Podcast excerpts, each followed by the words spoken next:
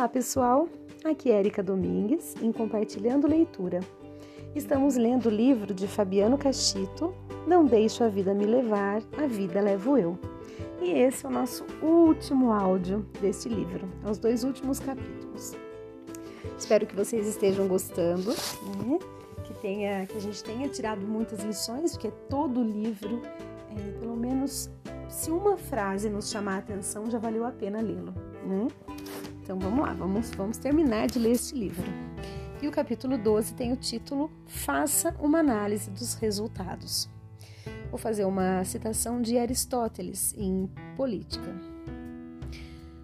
Os homens são maus juízes quando seus próprios interesses estão envolvidos. Com certeza, né, pessoal? Com certeza. Então vamos lá. Planejar sua carreira nada mais é do que exercer os conhecimentos do processo administrativo, tão utilizados na administração, em uma escala individualizada. Mary Follett, autora do livro Creative Experience, define a administração como a arte de fazer coisas por meio de pessoas. Já Jair Oliveira, em seu livro Gestão Organizacional Descobrindo uma Chave do Sucesso para os Negócios, define administração como o processo de planejar, organizar, liderar e controlar esforços para alcançar os objetivos estabelecidos. Esses quatro momentos da administração ou da gestão planejar, organizar, liderar e controlar são conhecidos como ciclo PDCA. Sigla em inglês significa plan, planejar, do, fazer, check, checar ou controlar e act, agir sobre os erros e corrigi-los. É chamado de ciclo porque se pressupõe que depois de corrigir os erros, o processo se inicia novamente com um novo planejamento. Agora, o subtítulo Planejar é sonhar.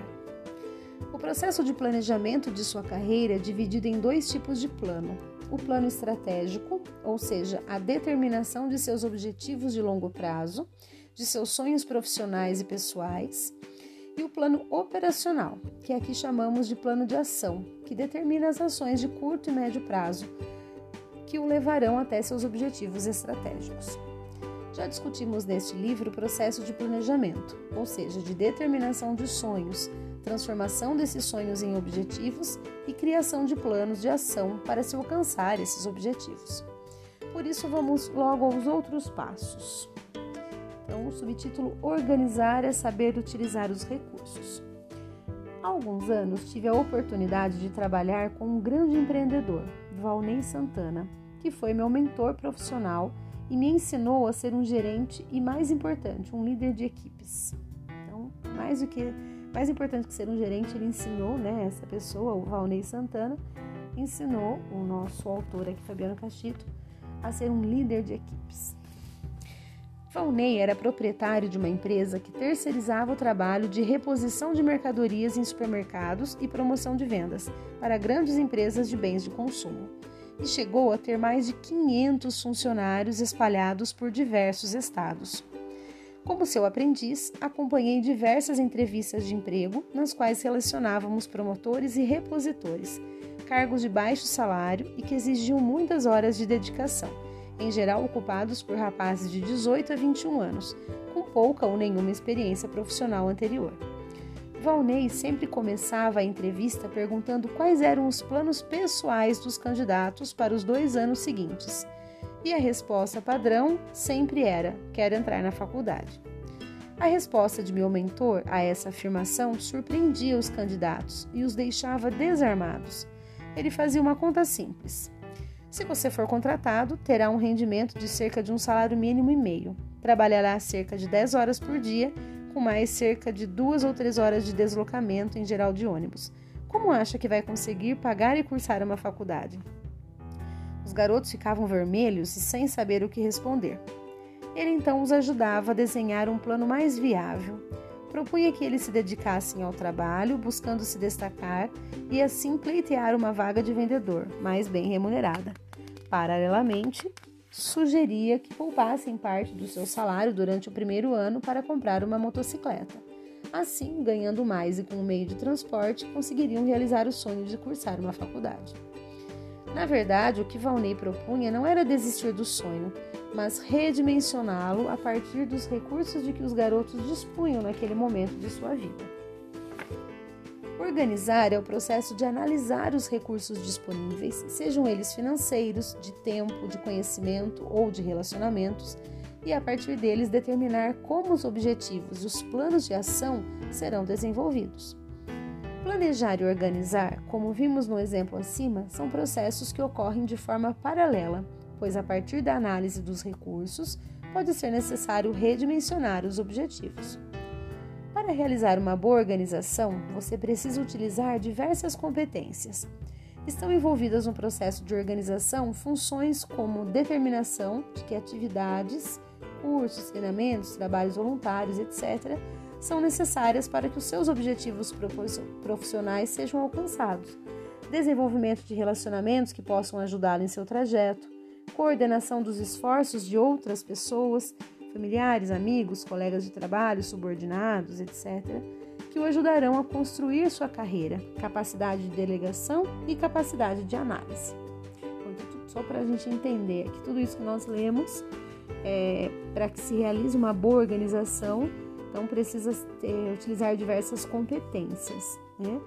E estão envolvidas nesse processo é, funções como determinação, né, de que atividade, quais atividades são necessárias para que os seus objetivos sejam alcançados, assim como o desenvolvimento de relacionamentos que possam ajudá-lo nesse trajeto, coordenação dos esforços de outras pessoas, né, que vai ajudar na construção da carreira, capacidade de delegação e capacidade de análise.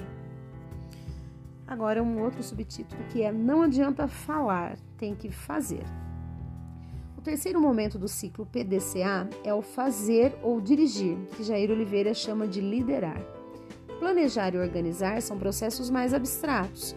Não são mais do que sonhos, informações e planos colocados no papel. Já executar ou fazer é algo real e concreto, é colocar em prática tudo o que foi planejado e é aí que está a grande diferença dos profissionais de sucesso. Eles planejam e organizam, mas principalmente fazem. Deixam o discurso e partem para a ação. Você deve conhecer diversas pessoas que entra ano, sai ano, dizem que vão estudar, que vão parar de fumar, que vão trocar de emprego e outras promessas tão típicas. E deve conhecer também aquelas pessoas que reclamam da vida, do emprego, do chefe, do salário, mas nunca tomam uma atitude para mudar. Dez anos depois, você se encontra com essas pessoas e elas estão no mesmo lugar que sempre estiveram e reclamando das mesmas coisas. E ainda dizem: Foi Deus que quis assim, ou Deus não me deu a oportunidade.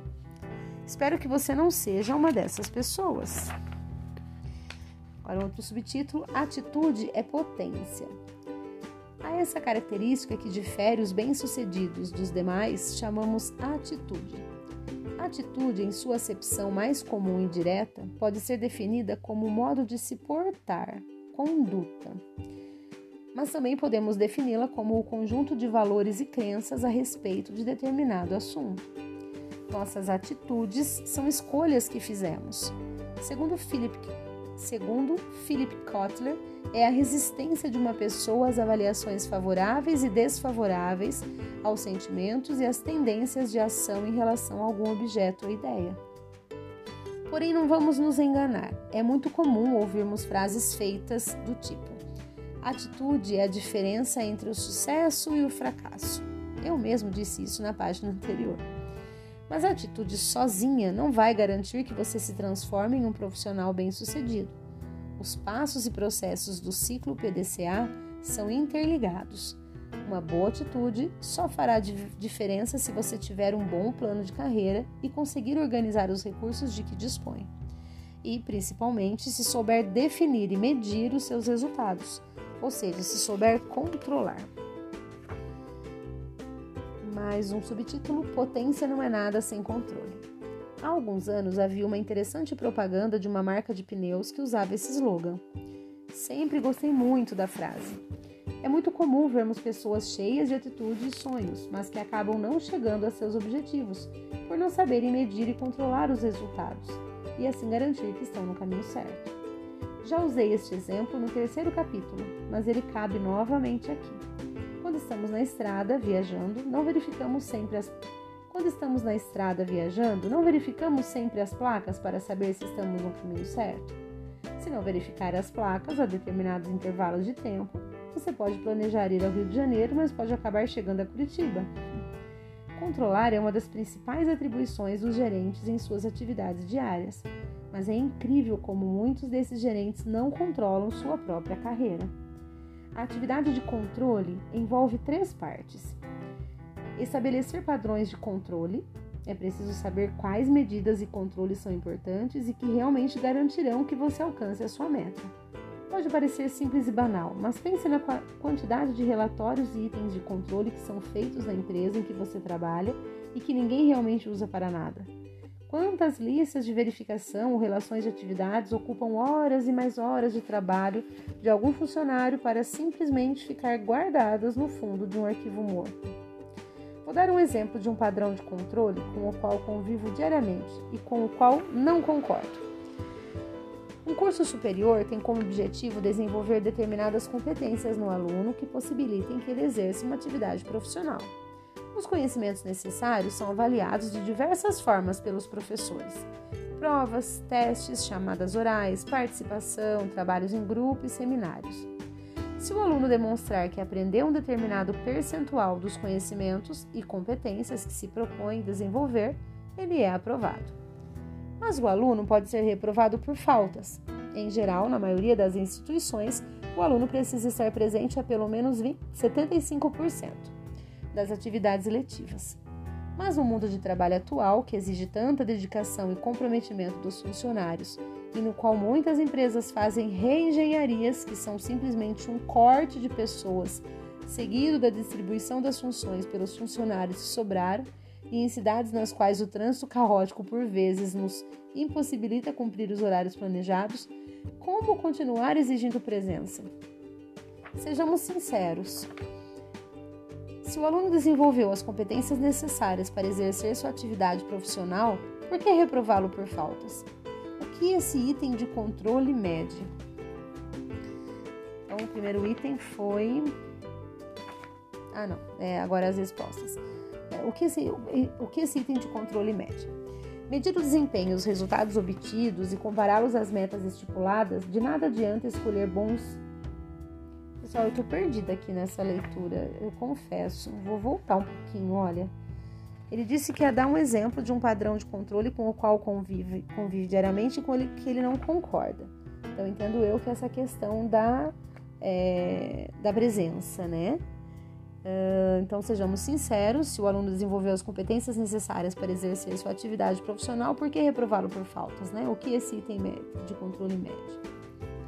Ainda tem dois pontos aqui que eu vou ler. Vamos ver o que ele quer dizer nesses dois pontos. Medir o desempenho e os resultados obtidos e compará-los às metas estipuladas. Então, medir o desempenho, os resultados obtidos e compará-los às metas estipuladas. De nada adianta escolher bons itens de controle e determinar metas intermediárias que garantirão que o objetivo de longo prazo será alcançado se você não realizar medições constantes e compará-las com as metas.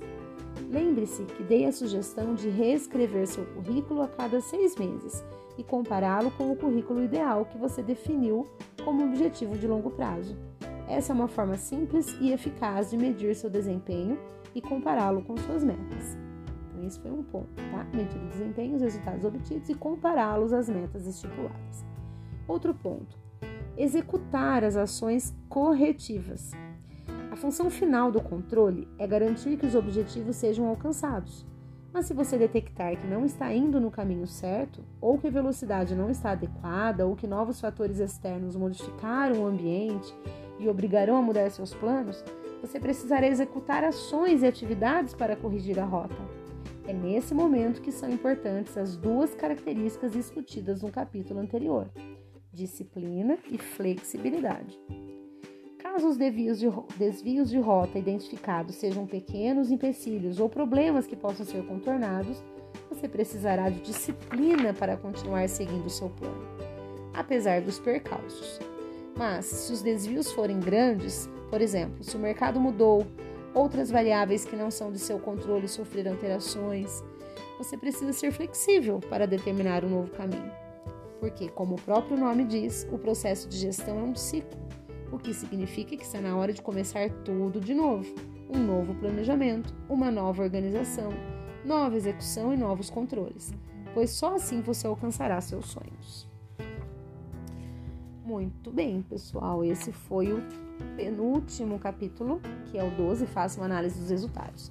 Agora eu vou ler o último, que é na verdade apenas meia página, tá? Que é Agora é com você, acelere sua carreira. Aí tem um trechinho aqui, né, uma citação de uma música da banda Cidade Negra. Pegue seu sonho, rapaz. A melhor hora e o momento é você quem faz. O objetivo deste livro foi apresentar a você, de forma simplificada, algumas observações que pude registrar em minhas leituras e pesquisas sobre o que leva um profissional a ser bem-sucedido. O filósofo Sócrates dizia que a ignorância é como uma escuridão que nos cerca e que o conhecimento é como um ralo de luz em torno de nossa cabeça. Quando sabemos pouco, nosso ralo de luz é pequeno e, portanto, temos pouca consciência da escuridão, é a ignorância que nos cerca. Quanto mais sabemos, mais iluminado o ralo de luz e mais percebemos quanto há de escuridão à nossa volta, quanto ainda ignoramos. Espero que esse livro tenha aumentado um pouco a sua luz e que você pare de deixar a vida o levar e passe a levar a vida em direção a seus sonhos. E lembre-se, daqui a alguns anos, quando atingir a carreira que hoje deseja, espero aquele seu convite para um almoço. Muito bem, pessoal, chegamos ao final do livro. É um livro voltado aí para a vida profissional, né? Não deixa de ser uma forma, uma motivação, um livro motivacional, mas pensando aí na parte profissional mesmo. Espero que vocês tenham gostado, que tenham tido algumas reflexões, alguns ensinamentos, alguns insights, né, para aplicar na, na, na vida de cada um. E, como eu sempre falo, todo livro tem a sua riqueza. Né? Uns mais, outros menos, mas sempre a gente tira algo de bom. E é isso, isso que é o encanto da leitura. Agradeço a todos que, que ficaram comigo até o final, ainda mais nesse último áudio longo desse jeito que ficou. É, um grandíssimo abraço a todos e até o nosso próximo livro.